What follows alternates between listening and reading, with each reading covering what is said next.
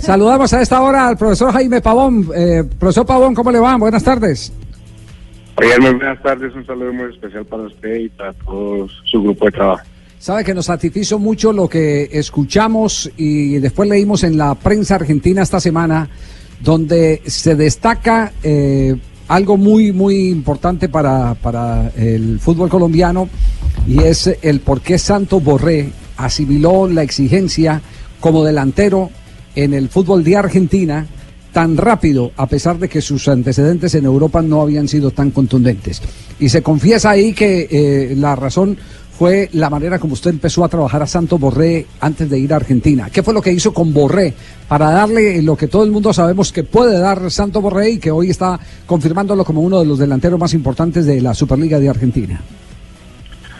Mm, sí, Javier, bueno, la idea fue de él mismo. Eh, luego de pasar su primer periodo en, River, eh, estuvo, tuvo unos partidos, ya había conseguido unos siete goles, pero tenía, discúlpeme un segundo, por favor. Ah, tranquilo. Tranquilo, tranquilo, eh, profe. Eh, Javi. Se, acomode. Acá sí. ¿Ahí ya está el profe? Sí. Sí. Sí, es que se, se entrecortaba la... Ya, ya ahí mejoramos la comunicación entonces. Si tenemos, que repetir, si tenemos que repetir la llamada, usted nos dice, profe, si la repetimos. no, no, se está escuchando bien, ahí se está escuchando perfectamente. Bueno, perfecto. Nosotros lo escuchamos bien, esperemos que usted lo escuche bien. Y, entonces, ¿cómo fue el asunto con Santos Borré? No, Santos Borré ya había marcado siete goles con, con River, ya había tenido un primer torneo importante con ellos, pero tenía un periodo de vacaciones. Eh, me, me contactaron acá en Medellín, quise de inmediato ir con él, me llamó la atención hacer un proyecto con él y bueno, empecé a analizar, a mirar cosas que podíamos mejorar, mm, sobre todo pues, su inquietud por, por estar lo más pronto posible eh, en un mejor nivel, porque él quería ganar cosas con River, quería ser titular, quería ser importante para su entrenador, después de haber sufrido un periodo bastante difícil en Europa pero quería su revancha y quería hacer cosas para, para mejorar. Entonces nos metimos en el proyecto y, bueno, afortunadamente detalles de, y conceptos que se, que se trabajaron nos están dando frutos. Ya, eh, ¿y qué era lo que más le preocupaba a él que le faltaba? A ver, primero viene con un, con un proceso de desconfianza, porque el tema por el Atlético de Madrid Villarreal no, no fue fácil en la parte emocional. Eh, no solo para él, sino para, para su esposa. No, no fue lo más fácil vivir allá en España sin jugar, eh, eh, que no lo tengan en cuenta en el club después de que Atlético de Madrid hizo una inversión en él. Entonces eso, eso claro, le bajó la autoestima, bajó el rendimiento estaba muy bajito, pero perdió nivel también en, el estado futbolístico y en el estado físico. Pero Rafa yo lo conocía desde que, desde que prácticamente debutó en el Deportivo Cali, porque yo le hago seguimiento a muchos jugadores en Colombia y él tiene muchas condiciones. Eh, Rafael es un jugador que, que es de mentalidad fuerte, que tiene buena técnica y es, y es un nato goleador. Entonces la idea era atacar esas, eh, esas deficiencias que en ese momento había y potenciar todo lo bueno que él tiene. Jaime, ¿cómo un volante de marca como lo fue usted en el fútbol colombiano se volvió tan exitoso entrenando goleadores? ¿Y por qué le funciona? ¿Qué aprendió en el fútbol eh, para que eso sea realmente un éxito?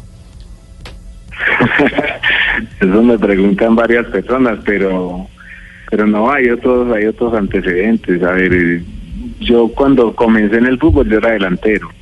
Cuando llegué mi primera vez al fútbol profesional, el, que estuve en la época de Hugo Gallego en el Independiente de Medellín, era delantero 96 de la liga. Claro, yo me acuerdo, yo me acuerdo como delantero más que como volante.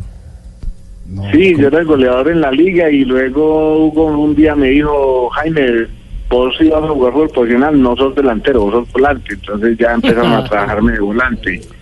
Eh, con el tiempo aprendí a jugar de defensa central, tanto que con Atlético Nacional Copa Libertadores jugué de central, de lateral.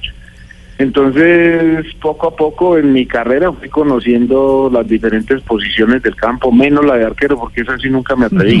Oiga, oiga, qué, qué interesante lo que está diciendo usted, porque, porque aquí yo sigo deleitándome, el profesor Castel sabe, eh, eh, y tengo que prestarle el libro, que es eh, cómo leer el fútbol de, de, de, de Ruth Gully.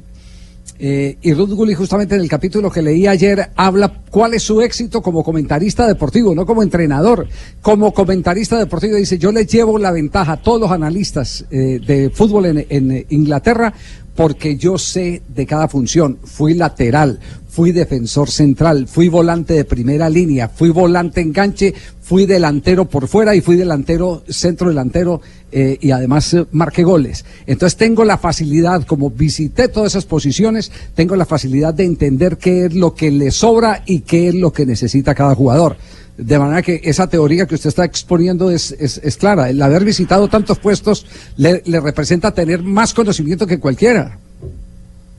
Sí, en su momento para mí fue útil para, para ser jugador, eh, para siempre estar en la nómina, para hacer una alternativa importante en algún caso con el entrenador. Y bueno, se fue enriqueciendo uno, se fue llenando de experiencias, conocer secretos porque muchos de las personas que pasaron como mis entrenadores, cada uno me dejó una huella, cada uno me enseñó. Hoy día mm, yo disfruto de enseñar, yo disfruto de, poder compartir las cosas que viví como, como jugador, como entrenador, eh, con, con jugadores que de pronto no tienen esa experiencia, pero que se acostumbraron a otras cosas. Hoy día el fútbol ha cambiado porque tenemos eh, la ciencia aplicada al fútbol, tenemos eh, lo interdisciplinario en, el, en, lo psicológico, en lo táctico, en las metodologías, hay muchas cosas, pero eh, me fui metiendo por el lado del, ser humano que juega fútbol, del que siente, del que necesita saber dónde está y qué es lo que quiere hacer. Entonces yo digo que los conceptos de, cada función son, son importantes. Sí, sí. Antes de que venga el profesor Castel, eh, eh yo, tengo una inquietud. Eh, este mismo proceso, no sé si usted está enterado, profesor Pavón, se vivió en Argentina con Juan Pablo Ángel. Juan Pablo Ángel contrató un, entrenador personal eh, que le enseñó algo que era tan básico como el saber correr en punta de pie que es la ventaja que tiene que sacar para marcarle diferencia a un defensor por la velocidad, por la reacción que debe tener un delantero sobre todo en espacio corto. Eh, todo, todo, lo que tiene que ver con sacar ventaja eh, eh, cuando se reciben marcas tan estrechas. ¿Hubo algo de eso de, de, Santo Borré? Sí, es parte de eso y de la técnica, de, los giros, de estar siempre perfilado en posición de ataque. Rafa tiene unas condiciones en, en, cuanto a las diagonales largas, cortas, eh, que por lo general ya cuando se está en el área ya hay detalles muy puntuales. En el área el espacio de tiempo es demasiado corto, o sea que hay que resolver muy rápido. Mm, y para eso hay que tener otros argumentos que, que o elementos claros para, para ejecutarla de, de manera adecuada. Profesor Castel. Sí, con las felicitaciones para Pavón, en primer lugar, y después preguntarle algo que a mí me, siempre me, cautiva y me, sorprende y me llama la atención y quisiera aprenderlo además. ¿Cómo desde el entrenamiento especializado, personalizado, eh, no le quitas lo colectivo que tiene el juego del fútbol? Es decir, ¿cómo, cómo logras entrenar personalmente a un solo jugador y acoplarlo a lo que significa este juego, que es un juego colectivo? Bueno, porque cada entrenador tiene su, su, esquema, su sistema. Mm, el jugador, eh, hay cosas que no cambian dentro de lo que es cualquier sistema en, los equipos. yo no estoy, como les he dicho a, algunas personas, yo no estoy descubriendo nada nuevo, yo estoy aplicando algunas cosas que, que, que he estudiado y otras que en su momento también me las enseñaron. Eh, hace muchos años habían entrenadores que se le arrimaban a uno y le ponían la mano en el hombro y le decían, hijo, es que no es así, es por este lado. Entonces, esa clase de, detalles, de conceptos, si vos empezás a trabajar uno, después otro, le das seis, siete a, a un jugador, ellos se van a nutrir más y son como como esas armas pues, son, esos elementos pueden ser como armas que pueda tener para para defenderse en, las diferentes situaciones independiente de lo que le pida el entrenador. Eh, o sea yo digo que controlar bien el balón yo creo que tienes que hacerlo cualquier jugador del mundo en, cualquier equipo y en cualquier y en, cualquier sistema. Eh, saber rematar saber dónde impactar la pelota, saber cómo entrar al área para que tengan más posibilidades de, anotar. Eh, también viví eso cuando estuve con, Mohamed Salah en, Italia y prácticamente lo que trabajaba era eso, o sea, saber que aprovechar las condiciones que él tenía para, para mejorar y potenciar potenciarla para que fuera mm, para que llegara a un nivel más alto en su rendimiento. Oiga, a propósito, usted, usted, usted entrenó a Sala. Sí, eh, eh, ¿quién habla ahí? Aló, papito, ¿qué hubo, Jaimito? Hola, Leo. ¿Qué más, cómo estás? Hola, papito, ¿qué más? ¿Todo bien? Hola, Leonel Álvarez, ¿cómo está? No, no le coma cuento, no le, no le coma cuento, Jaime, que este es Leonel vamos, de Jaimito? Contento, papito, ahí nacional. Es una maravilla, papito. Sí, ¿Cómo, es, ¿Cómo es el clima en Medellín, papito? Contame, contame. No, no, no, bien, bien, bien. No, Leo, no, no, no se nos vaya a atravesar en la entrevista, Leo. No, bueno, bueno, papito, no, era para saludarlo nomás, papito. No, no, por, por favor, era para saludarlo. Oiga, ¿cómo es la historia de Salah? ¿Usted trabajó a Salah? El hoy, hoy portentoso jugador del Liverpool. Sí, yo estuve con él cuando era jugador de la Roma. Eh, estuvimos eh, por un periodo casi de un año que fue mi trabajo con él porque primero un diagnóstico, un estudio del jugador durante un mes y medio, dos meses, luego ya fue viajar a Italia, hacer dos periodos de trabajo largos hasta que terminó la serie del 2017 y fue transferido a Liverpool. ¿Y, quién lo contrató a usted para, para lo de Salah? Para lo de Salah me contactó su agente, el agente, el, señor Rami Abbas, que es el agente de Salah, él es, él es colombiano, pero radicado desde, no sé, de hace muchísimos años en Arabia, y él es el que, el que representa a Salah, es, su abogado y el que le maneja todo lo, lo concernente a sus contratos. ellos por medio me buscaron, eh, Juan José Peláez me recomendó con él y bueno, se llegó a un acuerdo, les gustó la propuesta mía para trabajarlo en, lo que él necesitaba y bueno, me llevaron a Italia y ya estuve un poco de tiempo eh, haciendo esa labor con, con Mohamed. ¿y, qué le, y, qué le, mejoró a Salah? ¿Qué, ¿Qué, era lo que le faltaba al egipcio? Bueno, ya hoy día es, ya, ya casi todas las personas conocen lo que es Alá. Eh, cuando estaba en la Roma, cuando estuvo en la Fiorentina, era un poquito diferente. Era mm, muy rápido, mm, veloz por la banda, pero que fallaba mucho en, la definición. que la técnica de pateo no era la mejor, que mm, hacía desgastes demasiado largos con el balón en los pies entonces era acomodar a que fuera más al, espacio que llevar el balón al pie pegado, eh, que los remates fueran más contundentes, entonces se trabajaba eh, técnica, técnica, técnica de pateo, técnica de pateo. Luego ya también era lo mismo de, todos ellos, eh, que crea en, que puede llegar a, a ser mejor.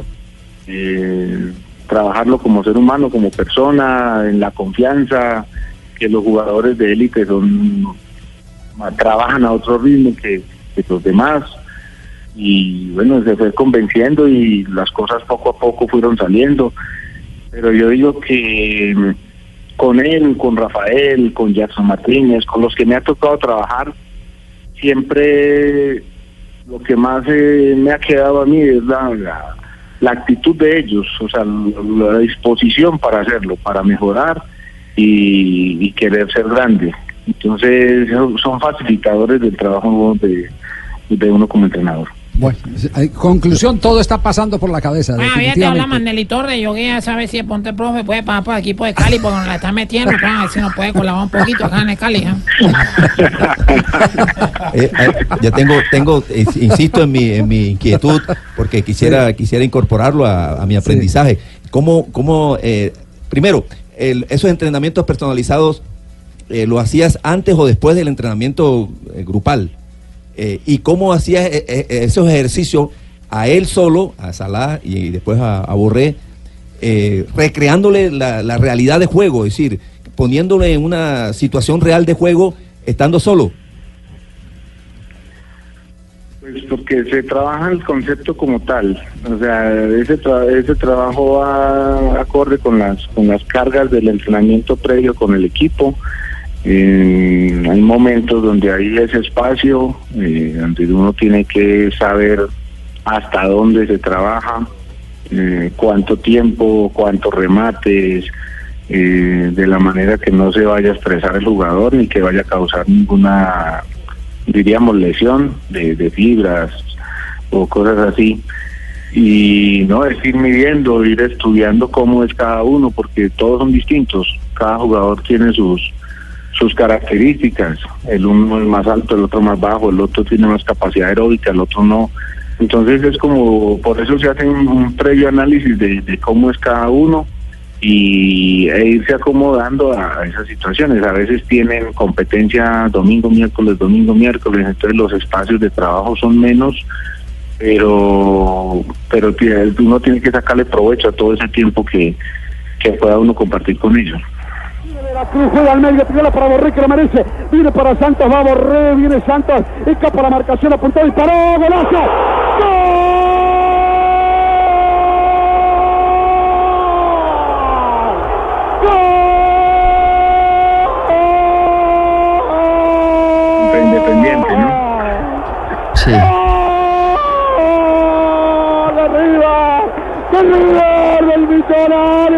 ¡Del semifinalista! ¡River semifinalista!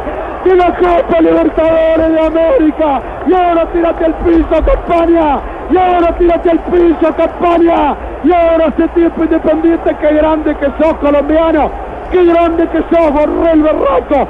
¡Otra vez desde Colombia! Ay, me, me imagino cada que usted oye este cántico que siente la más inmensa, la más grande recompensa por todo el esfuerzo que hace para mejorar la condición individual de los jugadores de fútbol. No, y se me, me causa algo también, una sensación que le recorre uno todo el cuerpo porque me, me alcanzo a emocionar bastante también. ¿Se eriza como nuestro amparito? qué? Claro, mi amor. Sí. Ay, Sí. él se pone No, así no, todo, no, no mejor dicho, el golpe glótico. ¿Cómo es Amparito? Amparito, ¿cómo es? ¿Cómo es? Ay, mi amor, se eriza cuando esos goles, el golpe tímbrico. Te falta eso, mi amor, el golpe glótico. Sí, se lo- Los melismas. Hay un abrazo, muchas gracias y nuestro reconocimiento por, por esa labor que fíjese es bien silenciosa y, y muchas veces ni siquiera aquí nosotros adentro la reconocemos. Eh, tenemos que pegarnos eh, de lo que ocurre en el exterior de la manera como a usted lo, lo ensalzan y le dan los méritos a lo que están consiguiendo los crack Javier, colombianos fuera del país. Sí, Javier, te habla ley del preciado. sí. Quería decirle, profe, que, pues, sí, que, lo que los que no pueden tener me los puede tirar a mí. Yo aquí los, los voy puliendo. Lo va puliendo, bueno. Hay un abrazo. No, gracias, Javier. Gracias. Placer de verdad saludarlos, poder compartir. Y no, ahí estamos, es de, de ir creciendo, de ir abriendo un, un camino importante en, en este tema y, y bueno, voy a disposición de Nacional a aprovechar lo máximo. Bueno, bien, profe, a chupar que es puente. No, no, no, no, no, no, no, no, pues Tino, no. claro, estamos en puente, semana de resexo.